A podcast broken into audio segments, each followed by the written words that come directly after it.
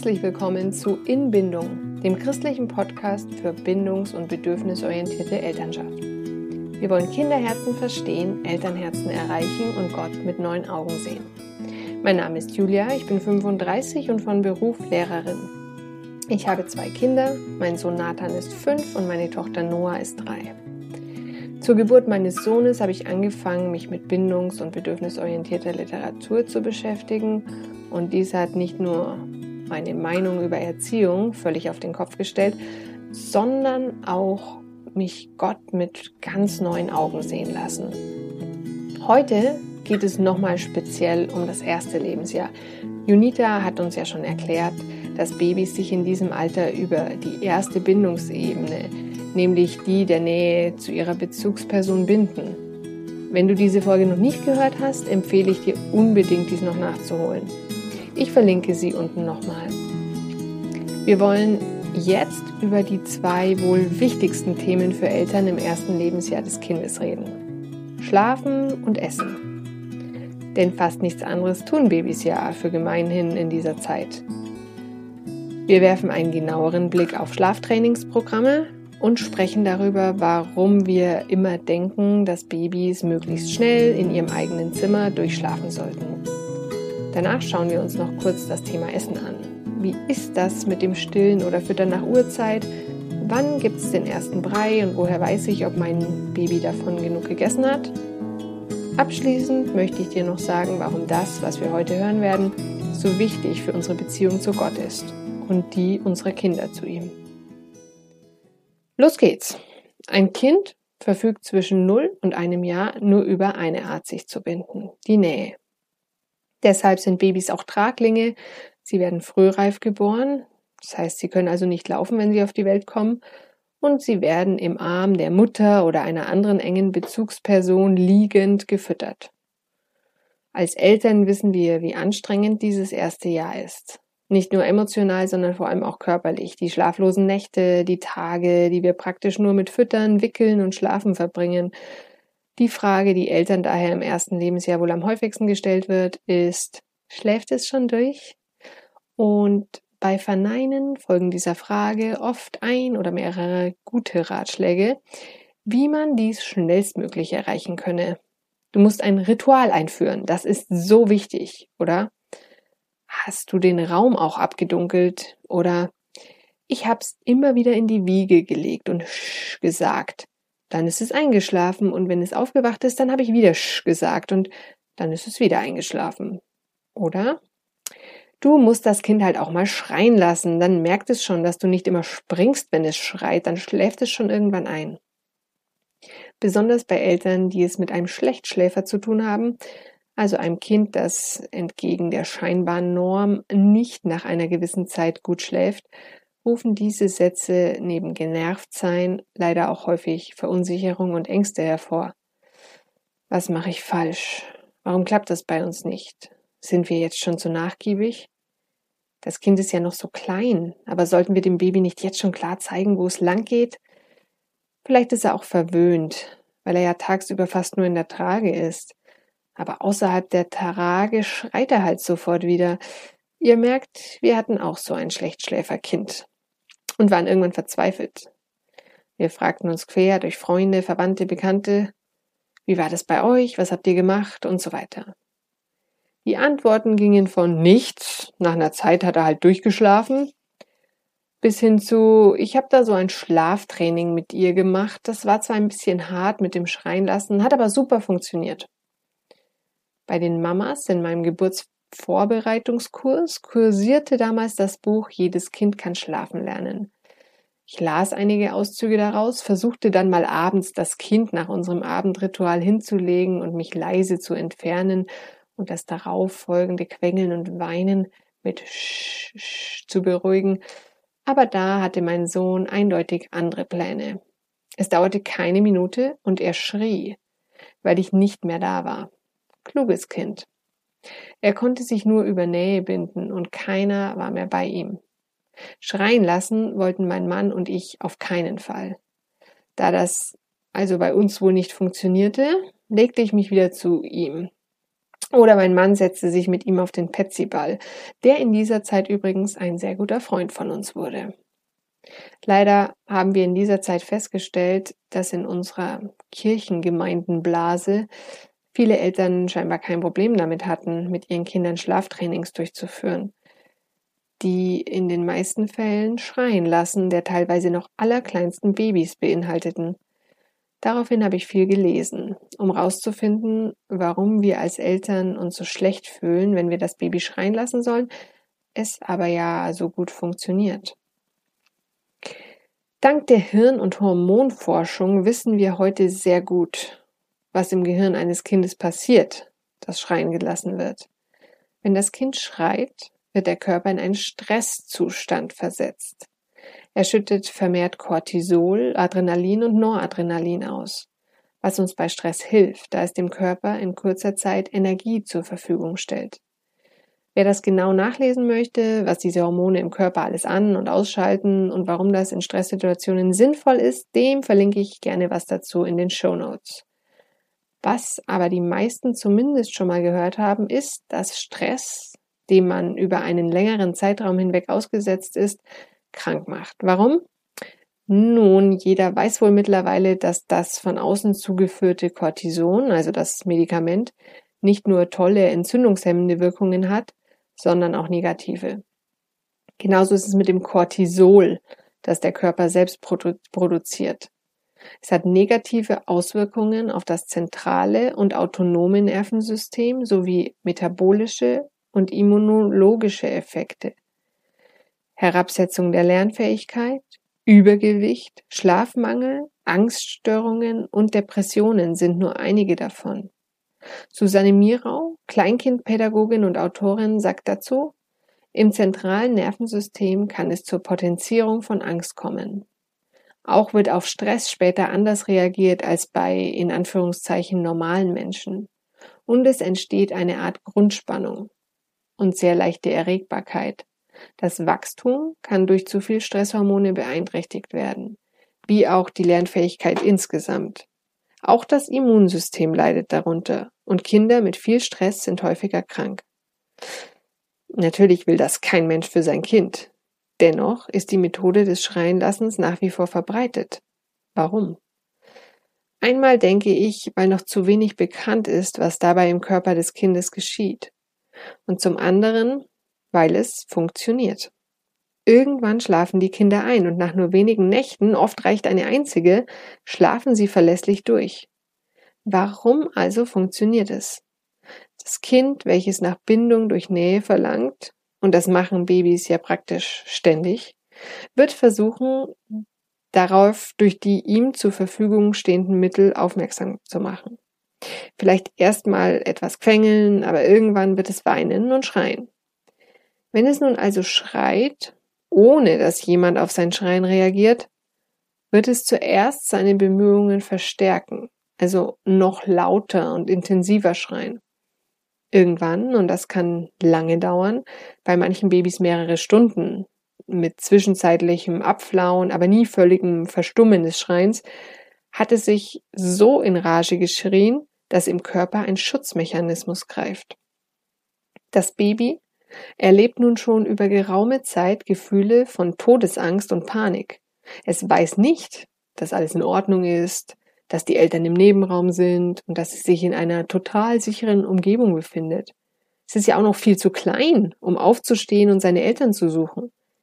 Es fühlt nur die Ängste des Verlassenseins und kann nicht nachvollziehen, warum sich durch sein Schreien nichts an seiner schrecklichen Situation ändert. Der Körper zieht daher irgendwann die Reißleine. Er schaltet sich praktisch ab. Die Systeme fahren runter, der Körper schläft vor Erschöpfung ein. Das Gehirn speichert dieses Erlebnis ab und reagiert spätestens nach einigen solcher Erlebnisse, wenn es abends zu Bett gebracht wird, verlässlich mit Ein- und Durchschlafen. Wenn Eltern diese Art von Schlaftraining angewandt haben, kann es zu einem frühkindlichen Trauma kommen, dessen weitere Auswirkungen, wie vorhin schon gesagt, Schlafprobleme, Lärmprobleme bis hin zu Angststörungen, Depressionen und Abhängigkeit reichen können. Ich sage, es kann. denn es kommt auch darauf an, wie sich die Bindung zum Kind außerhalb der Schlafsituation gestaltet. Hier noch ein kurzer Einwurf weil viele der Trainings arbeiten mit einer abgeschwächten Form. Das heißt, sie empfehlen, zu genau von der Uhr vorgegebenen Abständen ins Zimmer zu gehen und kurz beruhigend auf das Baby einzureden und anschließend den Raum wieder zu verlassen für wenige Minuten, bis die Uhr eine weitere Runde beruhigenden Redens erlaubt.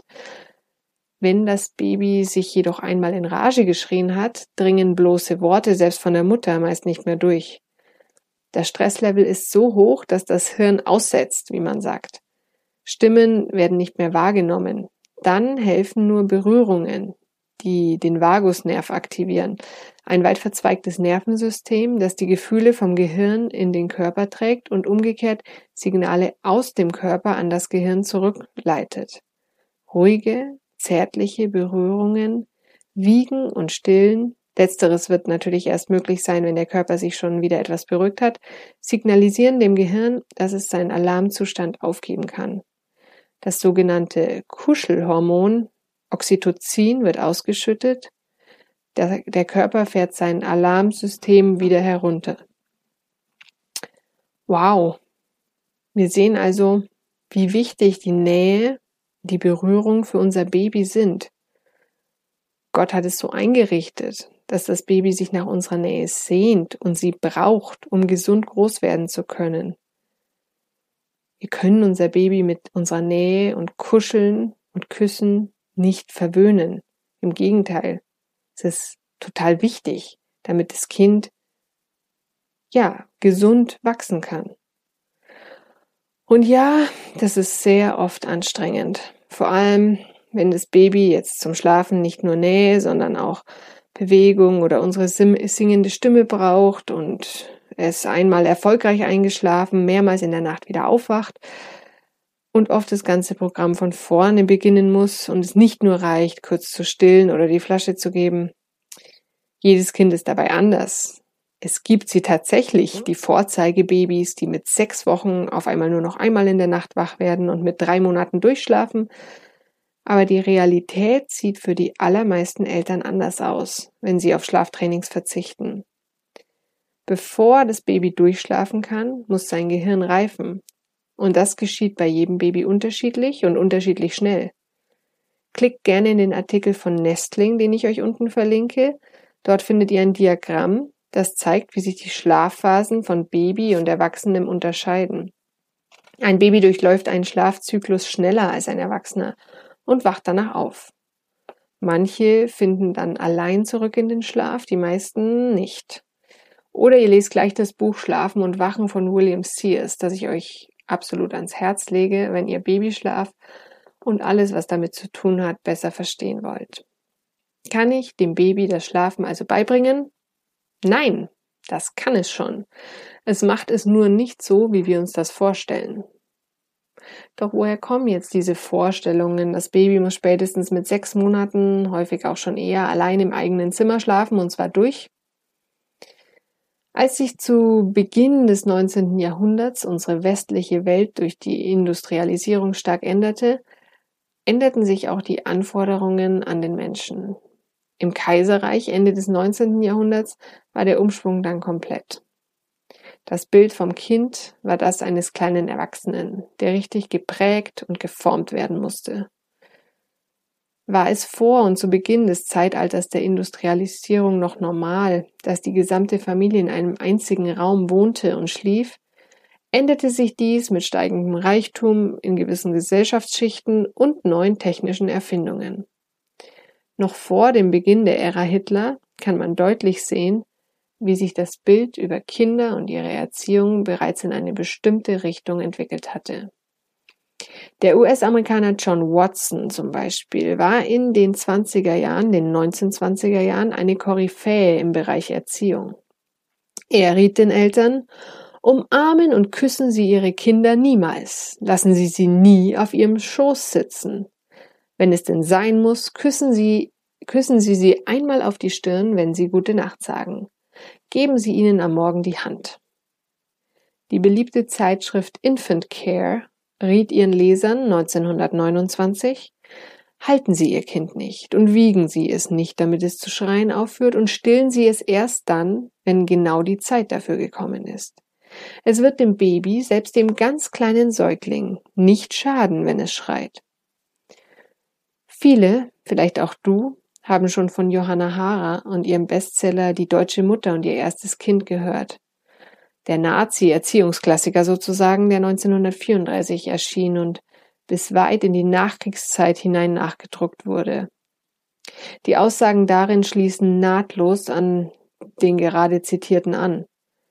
Diese Prägung oder Meinung darüber, wie man ein Kind erziehen muss, ist also tief in uns verankert über viele Generationen und, wie wir gerade gesehen haben, nicht nur ein deutsches Phänomen im Dritten Reich gewesen, sondern in allen Industrienationen üblich gewesen, egal ob sie faschistisch oder sozialistisch geprägt waren. Erst in den 1950er und 60er Jahren kam man langsam zur Erkenntnis, dass solche behavioristischen Ansichten und Methoden zu verwerfen sind und dass die emotionalen Grundbedürfnisse eines Menschen anerkannt werden müssen. Grundlage dazu waren unter anderem die auch schon damals wirklich grausam anmutenden Experimente von Harry Harlow. Er trennte kurz nach der Geburt junge Rhesusäffchen von ihren Müttern und steckte sie in einen Käfig. Dort konnten sie sich zwischen zwei Affenmutterattrappen entscheiden. Einer Attrappe aus Metall, die eine Milchspendevorrichtung hatte, und einer, die mit weichem, kuscheligem Stoff bespannt war, aber keine Milch geben konnte. Die Äffchen kuschelten sich mit aller Macht an die milchlose Stoffmutter. Wenn Gott schon im Tierreich solches Verhalten angelegt hat, wie sollte es denn dann beim Menschen anders sein? Babys brauchen Nähe, Kuscheln, Liebe. Ich möchte nochmal in aller Deutlichkeit sagen, dass dies für das erste Lebensjahr und auch darüber hinaus gilt. Denn auch wenn Babys im ersten Lebensjahr unheimlich viel lernen und sich ihr Gehirn rasant entwickelt, kann es das nur in einer gesunden Art und Weise tun, wenn es dabei sicher in der Liebe der Eltern ruhen kann. Und diese erfährt es über die Bindung, die sich eben anfangs nur durch Nähe ausdrücken kann. Später kommen zwar pro Lebensjahr etwa eine weitere Bindungsart hinzu, das heißt aber nicht, dass die erste Stufe damit obsolet oder unwichtig wird. Sie ist nach wie vor sehr wichtig. Für manche Kinder mehr als andere, je nach Wesensart. Schlaftrainings sind also potenziell schädlich. Ihr Eltern, ihr dürft eurem Gefühl vertrauen, dass es nicht normal und gut ist, euer Kind weinen zu lassen. Ihr müsst den Drang, zu eurem Kind zu laufen und es hochzunehmen, nicht mit Gewalt unterdrücken und dabei denken, ihr tut euch und vor allem dem Kind etwas Gutes. Es gibt Berichte von Frauen, die sich von ihren Männern einschließen haben lassen, um das Schlaftraining durchziehen zu können. Das ist grausam für alle und das Ergebnis ist psychologisch gesehen nicht wünschenswert. Nochmal zurück zu unserem schlecht schlafenden Baby. Unsere Lösung fanden wir unter anderem im Einrichten eines Familienbetts. Das heißt im Grunde nichts anderes, als dass alle Familienmitglieder im gleichen Bett schlafen und keiner nachts alleine sein muss. Heute sind unsere Kinder drei und fünf und wir schlafen immer noch auf einer drei Meter vierzig langen Liegewiese alle zusammen. Und wir lieben es. Für uns war und ist es die perfekte Lösung, damit alle Familienmitglieder ausreichend Schlaf bekommen. Für andere ist die Lösung, dass die Kinder im eigenen Bett einschlafen, aber sich dann jede Nacht melden und zu den Eltern geholt werden. Da wir aber nicht so schlimm finden, wie nachts im Halbschlaf aufstehen zu müssen, haben wir darauf verzichtet. Wieder andere haben ein Geschwisterbett eingerichtet, wo die Geschwister im gleichen Bett schlafen und so auch besser und tiefer schlafen. Wer sich dazu weiter belesen will, dem empfehle ich das unten verlinkte Buch von Sibylle Lüppold. Hier möchte ich noch eine kurze Bemerkung zu sogenannten High-Need-Babys machen. Es gibt Babys, die in keinster Weise der Norm entsprechen. Nicht mal annähernd.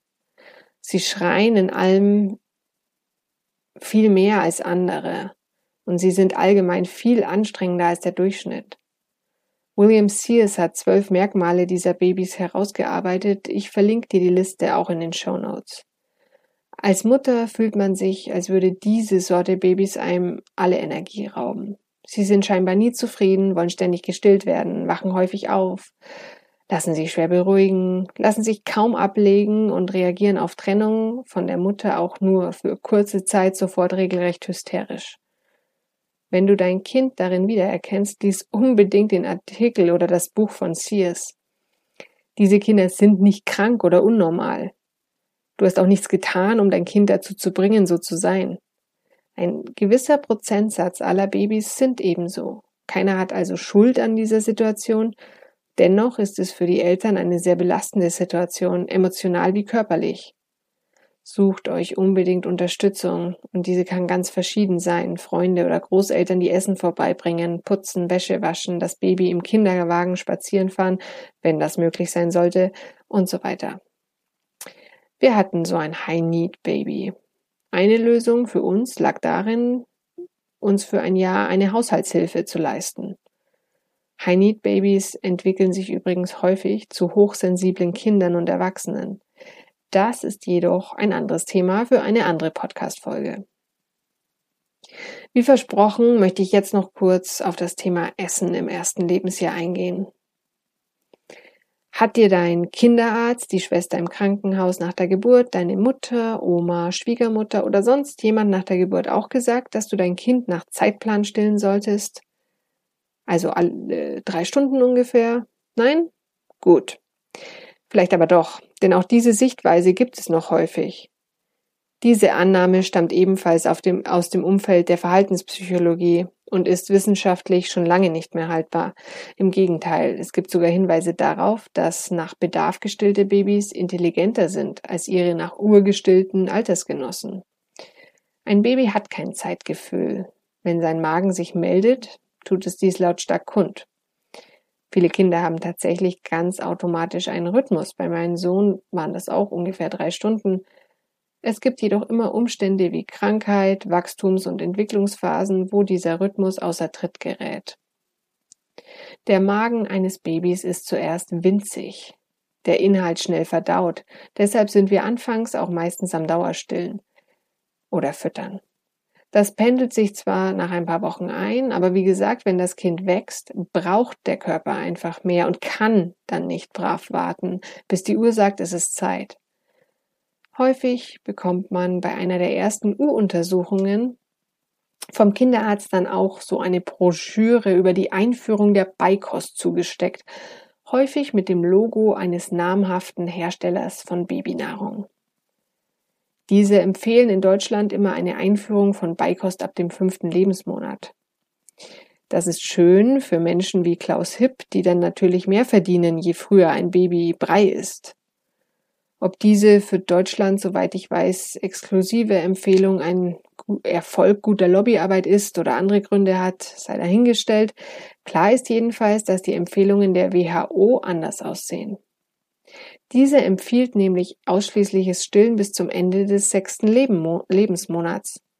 Und dann begleitend zur Beikost Stillen bis zum zweiten Geburtstag. Danach weiter wie Kind und Mutter möchten. Es gilt, wie immer im Leben, natürlich Extreme zu vermeiden. Wenn das Kind im fünften Lebensmonat Interesse am Essen zeigt und die nötigen Beikostreifezeichen erfüllt, spricht nichts dagegen, ihm Stücke gedünsteten Gemüses in die Hand zu geben, damit es seine zukünftige Nahrung schon mal kennenlernen kann. Dabei gilt der Grundsatz Food under one is just for fun. Stillen oder Flaschennahrung ist im gesamten ersten Lebensjahr die Hauptnahrungsquelle. Hier sind alle Nährstoffe in der bestmöglichen Zusammensetzung vorhanden. Nichts anderes braucht das Kind.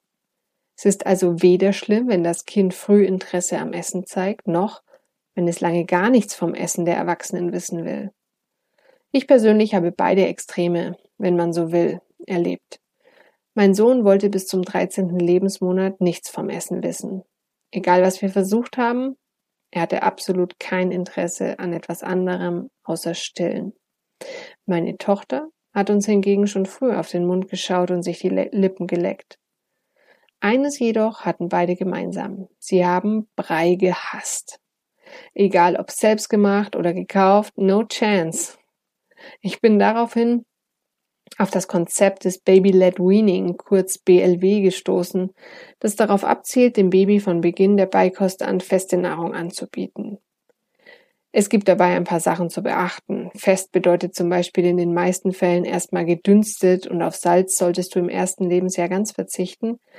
Aber abgesehen davon macht es den meisten Kindern Spaß, ihr Essen selbst in die Hand nehmen und erforschen zu dürfen. Infos zum Stillen und zur Beikost sowie BLW habe ich dir unten noch verlinkt. Noch ein paar abschließende Worte zum Thema Essen. Genauso wenig, wie du zu Beginn dein Kind zu viel stillen kannst, solltest du später versuchen, dem Baby eine gewisse Menge an Brei oder anderem Essen reinzuzwängen. Selbst das dickste Stillbaby, das nach Bedarf gestillt wird, wird sein Michelin-Männchen ähnliches Aussehen im Laufe der Zeit, wenn es weiter in die Länge wächst, einfach verlieren. Dasselbe gilt übrigens für kleine Brummer, die mit Prämilch aus der Flasche gefüttert werden. Und auch später holen sich die Kinder, was sie brauchen. Leider gibt es Tabellen, die Eltern vorschreiben wollen, wie viel Gramm Brei das Kind je Mahlzeit zu sich nehmen sollte. Mit einem traurigen Ergebnis, wie ich finde.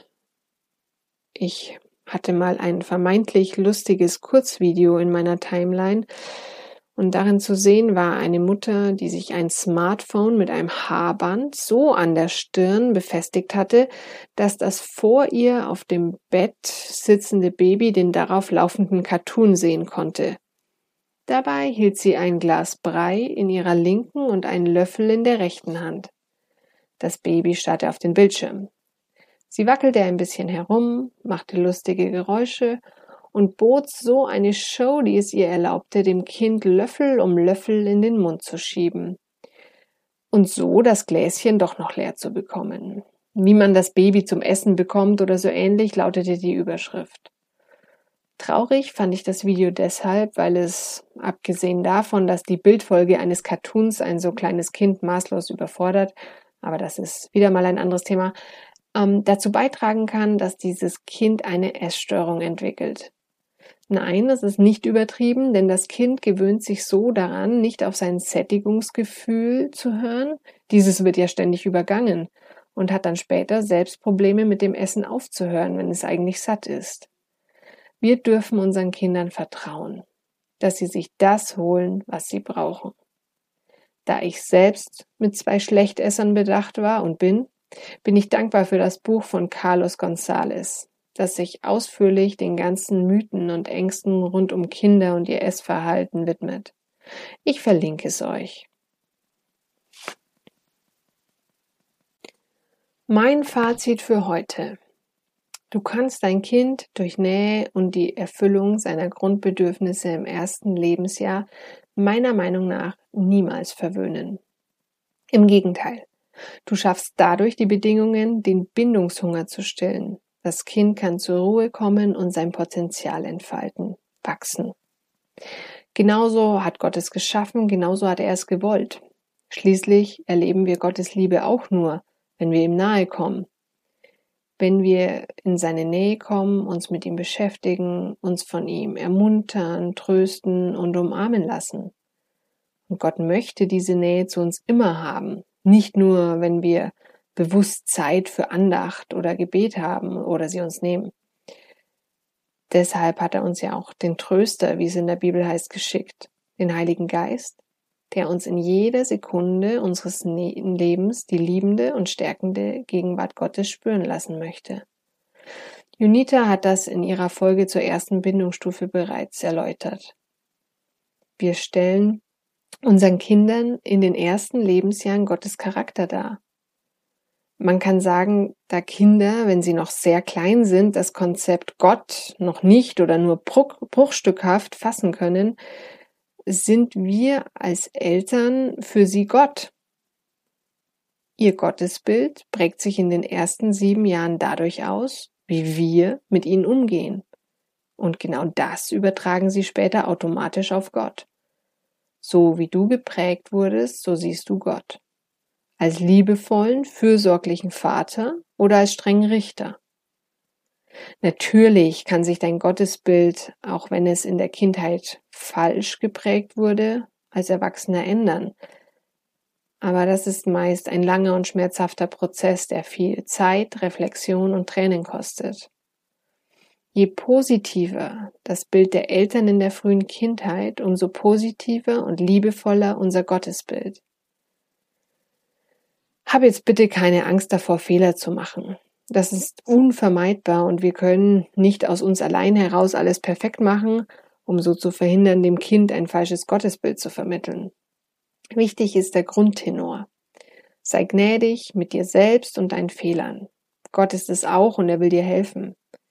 Das gilt auch, wenn du jetzt vielleicht denkst, alles ist zu spät, mein Kind ist schon älter und ich habe damals ein Schlaftraining mit ihm gemacht, ich kann nichts mehr tun. Das stimmt nicht. Zum einen kommt es, wie schon gesagt, darauf an, wie die sonstige Bindungsentwicklung in diesem Alter war. Und zum anderen kannst du immer an der Bindung zu deinem Kind arbeiten, egal in welchem Alter. Man kann die Stufen nachholen, auch wenn es für die Eltern mit mehr Anstrengung verbunden ist. Junita spricht in ihrer Folge über die sechste Bindungsebene, über Bindungslücken. Dort kannst du dir Anregungen holen, wie man Bindungslücken erkennt und wie man sie sozusagen stopfen kann. Wie man also Bindungsstufen, die verpasst wurden oder nicht vollständig abgeschlossen wurden, nachholen kann. Hör doch mal rein. Vielen Dank, dass du heute diesem Special zugehört hast. Sei auch weiterhin dabei. Wir haben nach den Bindungsstufen noch viele weitere spannende Themen für dich vorbereitet um dich auf deinem Weg zu begleiten. Gemeinsam mit dir wollen wir lernen, wie wir in Bindung mit uns selbst, unseren Kindern und Gott sein können. Jesus sagt, wer in mir bleibt und ich in ihm, der bleibt in meiner Liebe. Ich hoffe, du konntest heute noch was Neues für dich mitnehmen, zusätzlich zu dem, was Junita schon gesagt hat. Wir freuen uns, wenn du uns ein Feedback gibst. Hinterlass uns eine Nachricht auf Instagram oder schreib uns eine Mail. In den Show Notes findest du wie immer alle Literaturangaben und Empfehlungen. Mach's gut und bis zum nächsten Mal.